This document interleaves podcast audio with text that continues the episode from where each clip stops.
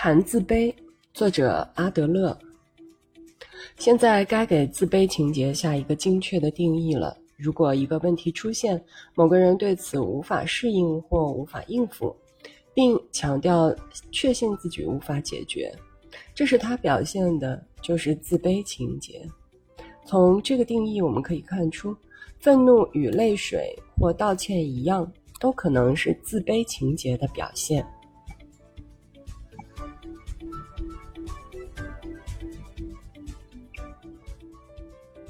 自卑感本身并不异常，它是人类处境得以改善的原因所在。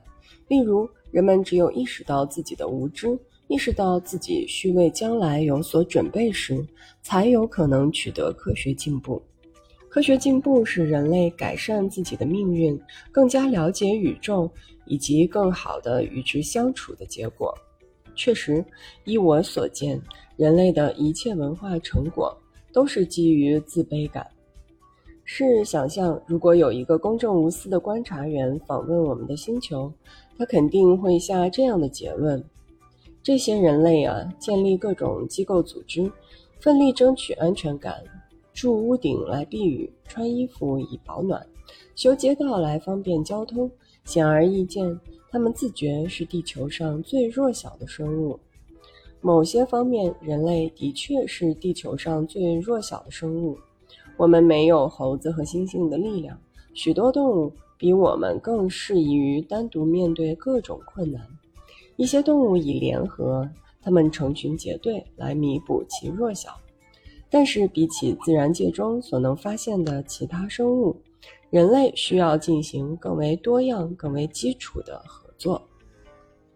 人类的幼儿极为软弱，需要得到多年的保护和照看，因为每个人都是从最稚嫩、最弱小的生物及儿童走过来的。因为人类如果不合作，就会完全受环境宰割。所以我们可以理解，假若一个儿童没有学会与人合作，他就会被卷入悲观失望。和一种牢牢的自卑情结之中，我们还能明白，即使是对于最富合作精神的人，生活也会不断提出问题。没有人会发现自己的处境已实现了出类拔萃、完全主宰环境的最终目标。生命短暂，身体虚弱，而生活的三大问题又不断要求得到更丰富、更完美的答案。我们总能找到暂时答案，但绝不会完全满足于自己已有的成就。不管哪种人都会坚持奋斗下去，但只有与人合作的人进行的才是充满希望、富有成效的奋斗，是针对真正改善我们的共同处境的奋斗。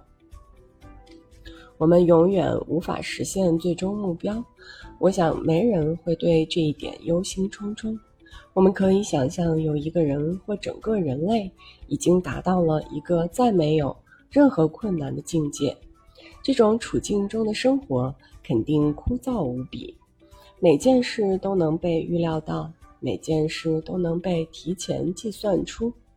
明天不会带来任何出乎意料的机遇，对于未来也没有什么好期望的。生命的乐趣主要源于缺乏肯定。我们如果对每件事都已确定，如果知晓了每件亟待了解的事情，那再也无需进行探讨和发现了。科学也将走到尽头，身边的茫茫宇宙也只不过是一个说过两次的故事罢了。艺术和宗教本来给我们提供一个瞄准的理想，如今也失去所有意义。生活中的挑战无穷无尽，这是我们的幸运。人之奋斗永无止境，我们总能发现或造出新问题，为合作和奉献创造新机会。只想逃避困难的人，必然会落后于他人。